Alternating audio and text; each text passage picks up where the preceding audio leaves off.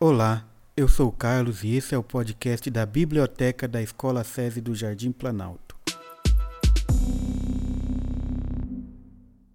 Procure um lugar confortável, feche os olhos e relaxe. Agora vamos embarcar em mais uma aventura.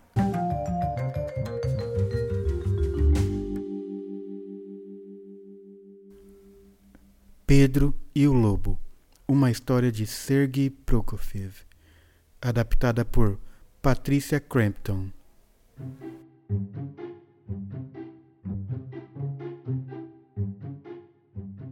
Numa linda manhã de sol, Pedro abriu o portão do jardim e saiu para o campo imenso como o um mundo. Tudo estava em silêncio. Empoleirado no alto de uma árvore, o passarinho, amigo de Pedro, começou a cantar a canção do campo e da lagoa azul. Então, enquanto Pedro ouvia, um pato saiu gingando do meio do mato para nadar. Você não é ave, é peixe, o passarinho zombou. Você nada em vez de voar. Do que adianta essa lagoa tão linda se você não sabe nadar? grasnou o pato. E os dois começaram um bate-boca. Shrill, quack, shrill, quack. O pato estava tão irritado que nem conseguia curtir o passeio pela lagoa, com aquele passarinho voando de um lado para outro por cima dele. Mas o gato de Pedro também tinha saído pelo portão e, escondido no meio do capim alto e das flores do campo, foi se aproximando sorrateiramente dos dois briguentos. Ahá!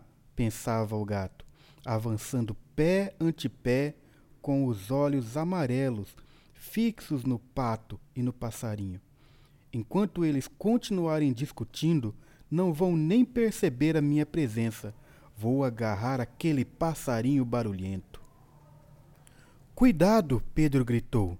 Ruflando as asas, o passarinho tomou o impulso e foi pousar de novo no alto da árvore, cantando alegremente para mostrar que não estava nem um pouco preocupado. O pato nadou para o meio da lagoa, caçoando do desapontamento do gato. E o gato foi-se embora, fingindo que não tinha tentado agarrar ninguém naquela manhã linda e ensolarada.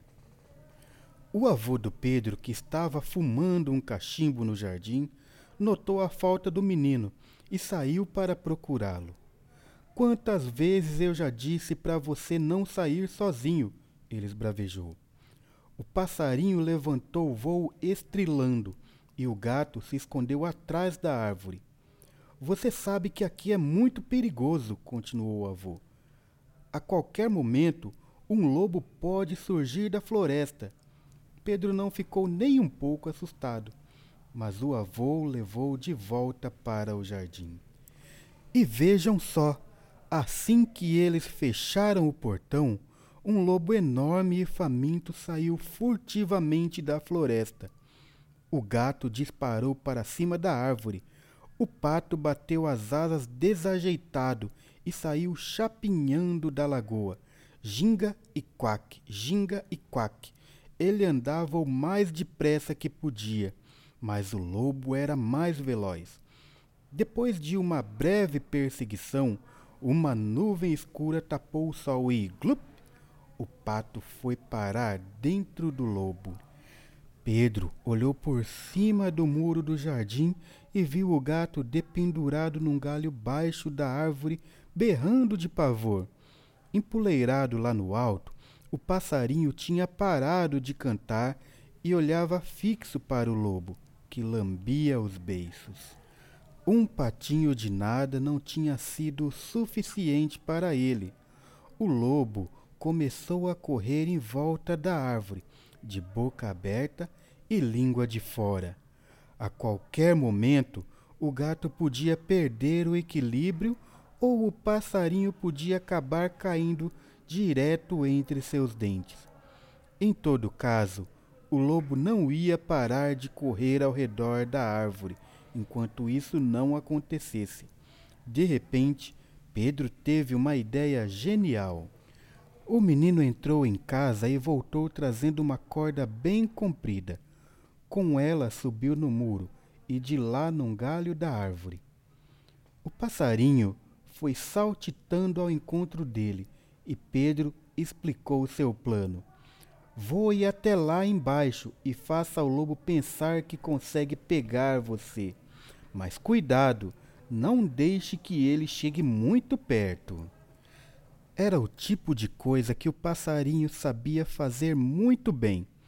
Ele mergulhou, quase bateu na ponta do focinho do lobo e subiu de novo, para cima e para baixo, para frente e para trás.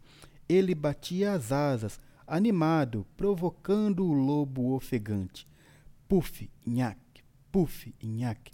O lobo guloso tentava abocanhar o passarinho. Puf, nhaque, puf, nhaque. E o passarinho sempre escapava. Lá em cima da árvore, enquanto o lobo só pensava em pegar o bichinho, Pedro fez um laço, depois foi baixando a corda bem devagarinho. Foi baixando, baixando, até conseguir laçar o rabo do lobo. Então Pedro deu um puxão. O lobo começou a pular de cabeça para baixo e o nó do laço foi se apertando cada vez mais. Bem nessa hora, três caçadores saíram correndo da floresta, gritando e dando tiros de espingarda. Não precisam atirar, avisou Pedro. Nós já pegamos o lobo. Agora venha nos ajudar a levá-lo para o zoológico. Assim, naquela linda manhã de sol, lá se foram eles em cortejo Pedro abria a fila. Os três caçadores levavam o lobo e, atrás, vinha o avô carregando o gato. O passarinho os acompanhava, voando e cantando orgulhoso. Fui eu que fiz tudo, fui eu que fiz tudo. E dentro do lobo o pato grasnava tranquilamente, pois o lobo faminto o tinha engolido inteiro.